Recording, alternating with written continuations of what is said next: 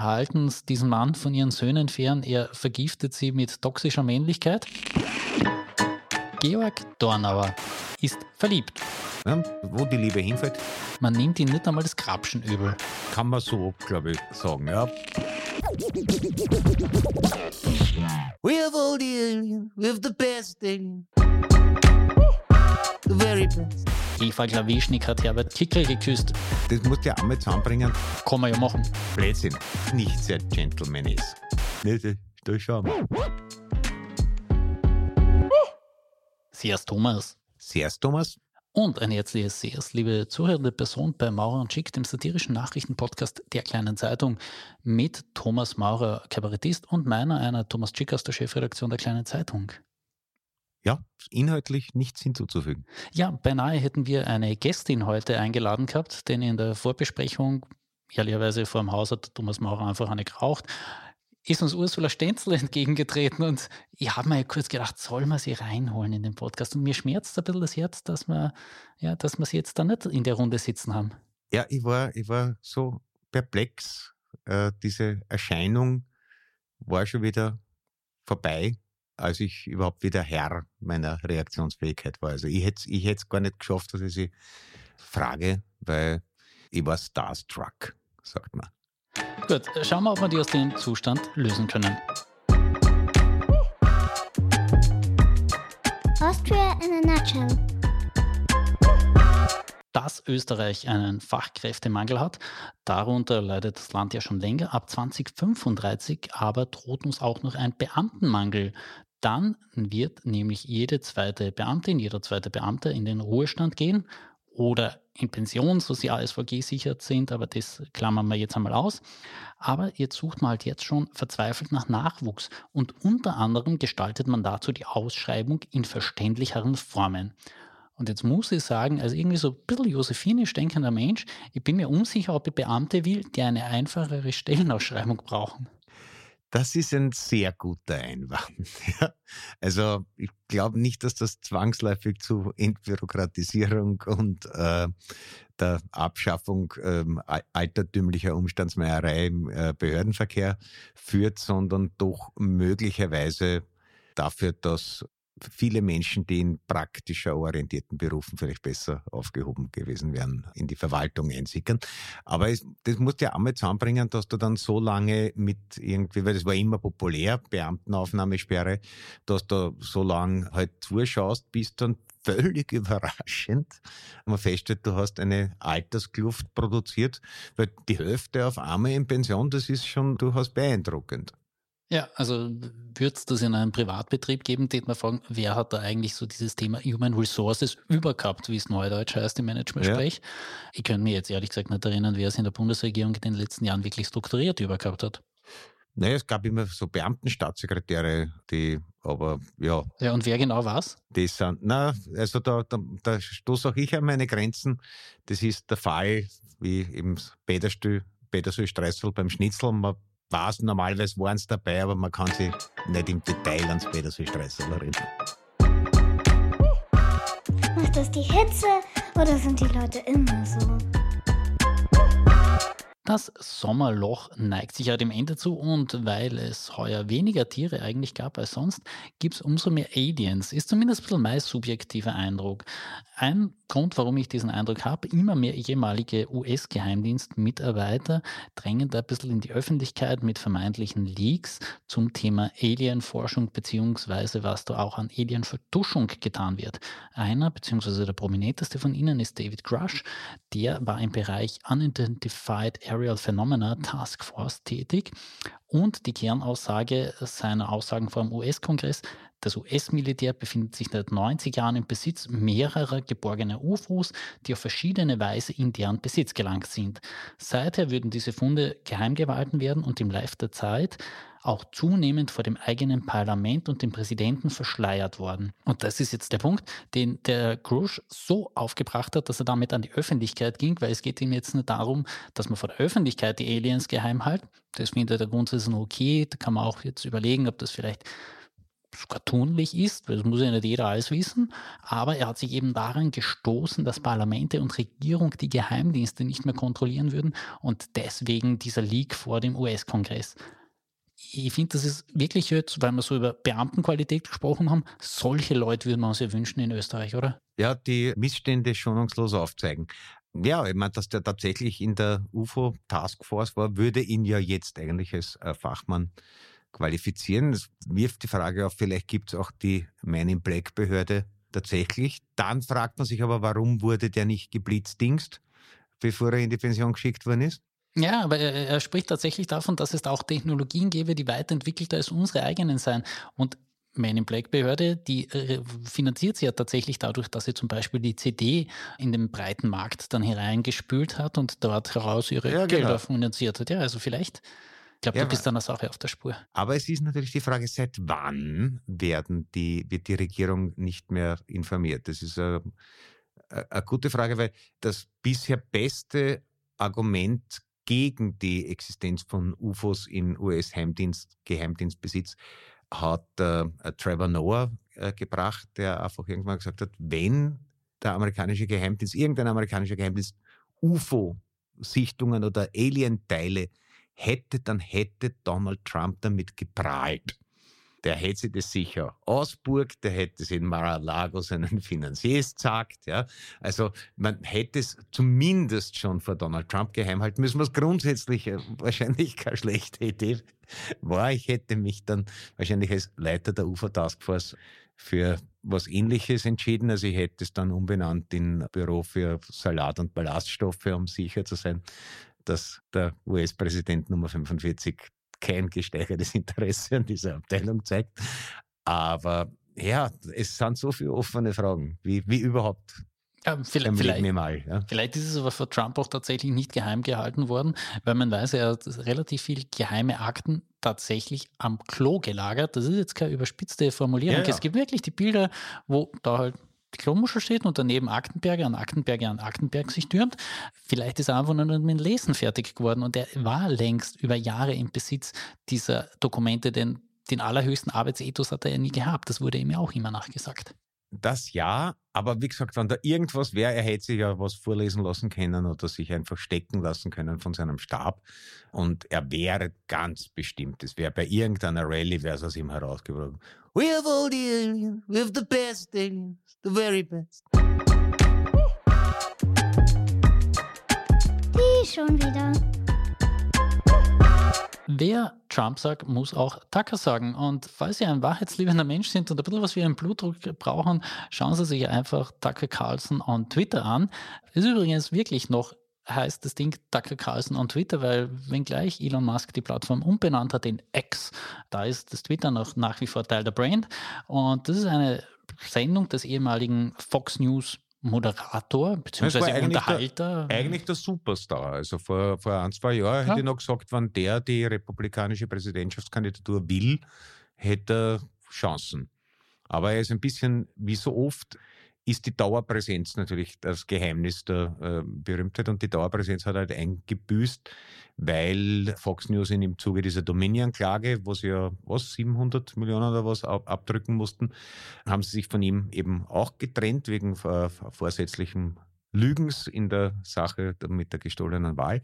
Wobei ich nicht weiß, hat der jetzt privat dann da auch noch irgendwelche Anklagen laufen eigentlich? Also mir zumindest noch nicht bekannt. Was ich tatsächlich sehe, dass er es laufen hat, ist eben Tucker Carlson und Twitter ja. eine Manches Mal ist es einfach nur ein Monolog, manches Mal aber auch tatsächlich eine Interviewkonstellation, die er da streamt. Unter anderem hatte er dazu das Andrew Tate. Falls Sie Kinder haben, halten Sie diesen Mann von ihren Söhnen fern. Er vergiftet sie mit toxischer Männlichkeit kann man so, glaube ich, sagen. Ja.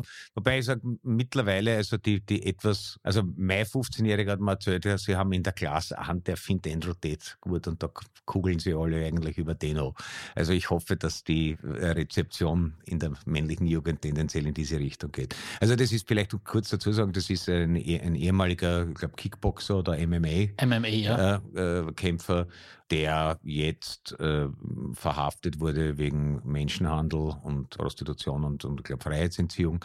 Also der immer so ein, ein Pickup-Artist Ratschläge gegeben hat und wie man, wie man mit die Weiber umspringen muss, damit es funktioniert.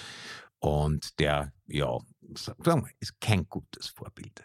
Ja, genau. Den hat er zum Beispiel dort zu Gast. Oder auch Ice Cube, weil sich irgendwer noch an diesen einstigen Mal, ich finde das sehr ambitionierten und coolen Rapper. Also, was, was ich jetzt noch so in Erinnerung habe aus Straight Outta Compton, das, das war schon noch mal mein ja, Reiz, ja, der so hat dann sogar in ein, zwei ganz gute Filme mitgespielt, aber irgendwie dürfte das dann auch wieder versandet sein und Ja, vielleicht ist, er hat bei, ihm das nicht gut da. jetzt ist er jedenfalls bei Tucker Carlson on Twitter und der erreicht mit solchen prominenten Namen natürlich Millionen Views und da habe ich mir mal angeschaut, wie funktioniert eigentlich die Metrik von solchen Twitter-Sendungen und du kannst mir das sicherlich in alte Währung übersetzen, denn ein View auf Twitter generiert sich dadurch, dass man die Hälfte des Videos irgendwo am Screen hat für zwei Sekunden. Also ich glaube, wenn ich mit ca. 30 km/h am Radl durch die Stadt fahre und irgendwo an der Seite ein Plakat sehe, ist in etwa die gleiche Wahrnehmung, oder? Es ist, ist in etwa a View, ja. Ja. Also es ist weniger als die Zeit, die man früher braucht hat, um die Fernbedienung zu finden, wenn Werbung gekommen ist. Das ist schön übersetzt. So jedenfalls generieren sich diese Views auf Twitter. Ex natürlich, Ex. XX, Entschuldigung. Ja. Sonst wäre man exkommuniziert, hätte ich es gerade gesagt, aber es wäre ein ganz schlechtes Wortspiel wäre das gewesen. Nein, und es ist aber interessant, also einerseits hat natürlich der ähm, Eigentümer, der Herr Mast, sicher Interesse daran, dass diese Plattform wahnsinnig viel Views ausweisen kann. Andererseits ist aber, glaube ich, irgendwas gerade unterwegs, dass er mm, Leuten mit hoher Reichweite was auszahlen will, so wie Spotify oder so. Und das sind ja eigentlich dann widersprechende Interessen. Also wenn ich mit solchen Methoden die Views pushe und dann aber das zahlen muss, vielleicht ist aber auch von der Managementschule das angesichts dessen, wie Twitter sich so entwickelt hat und die Rendite zu Kaufpreisrelation, dass er gesagt hat, ah, schon wurscht. Ja, er will ja auch noch andere Leute bezahlen, wenn sie nur Hate Speech auf Twitter abliefern. Hat er angekündigt, ihnen den Anwalt zu zahlen, so sie da von ihrem Arbeitgeber belangt werden, falls halt irgendwas geäußert wird, was nicht so in Ordnung ist.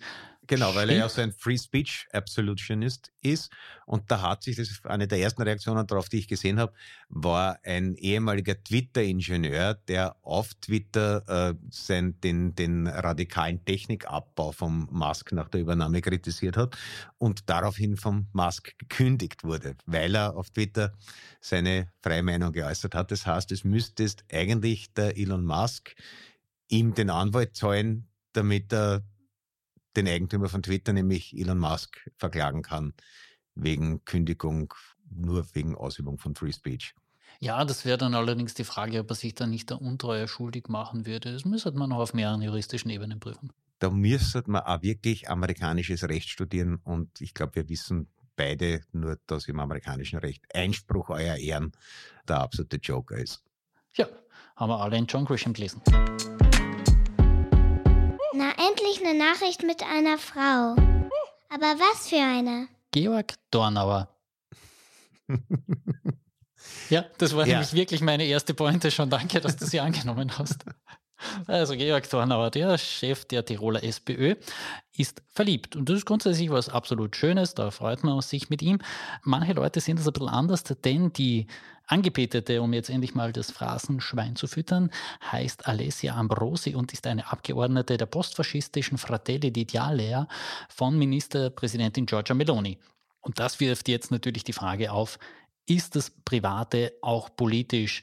Die jungen Roten sind ja da relativ unbarmherzig und sagen, das geht irgendwie gar nicht. Naja, es geht ja ein bisschen über diese Grundsatzfrage, passt es oder passt es nicht. Es gab da ja auch in, Deutschland so ein paar, eher so ein, ein ganz altlinker Adorno-Philosoph und sie eine, äh, ich glaube, AfD-Politikerin.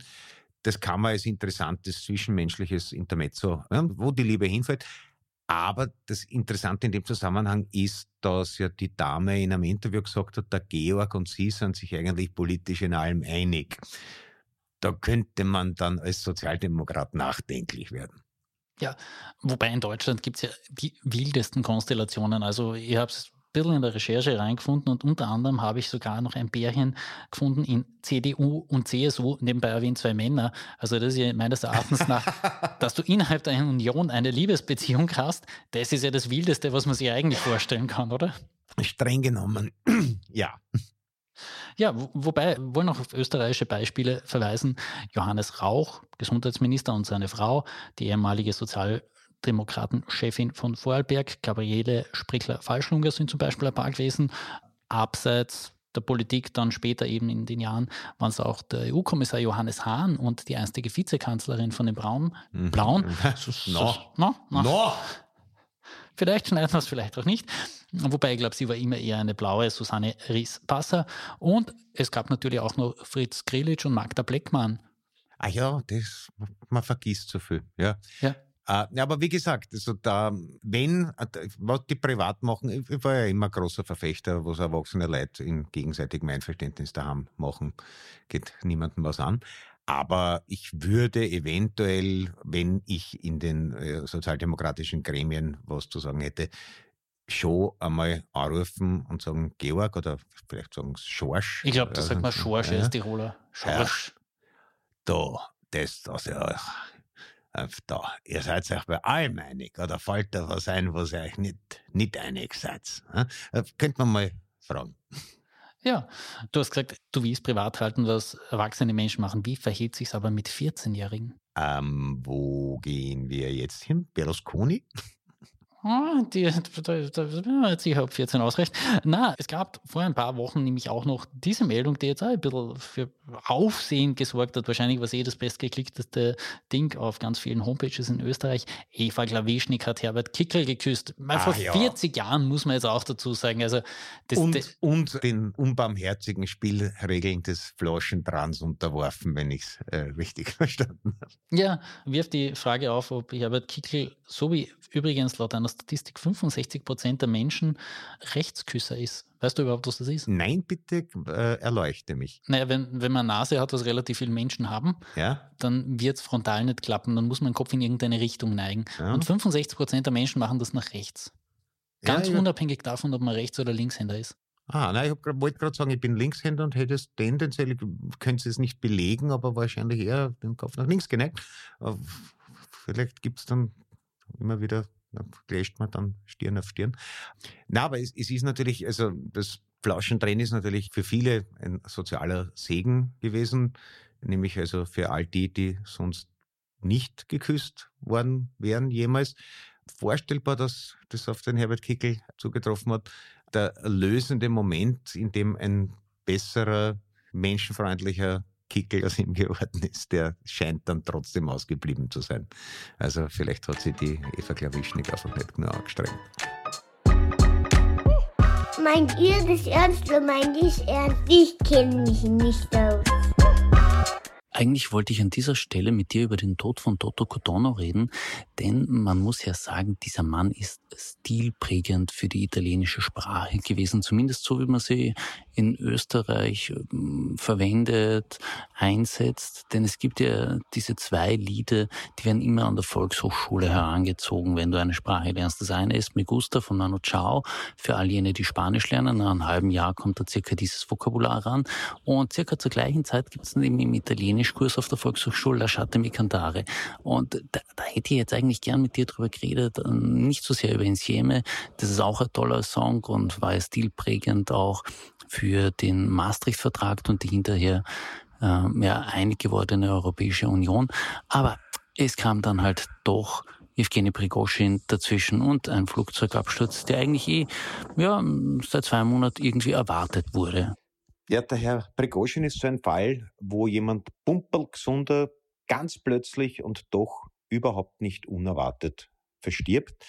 Ich meine, es war wahrscheinlich auch für ihn keine große Überraschung, dass irgendwas passieren wird und er wird sich vermutlich in, in den letzten Monaten ausschließlich an original verschlossene Getränkeflaschen gehalten haben und auch keine Balkone in oberen Stockwerken aufgesucht haben.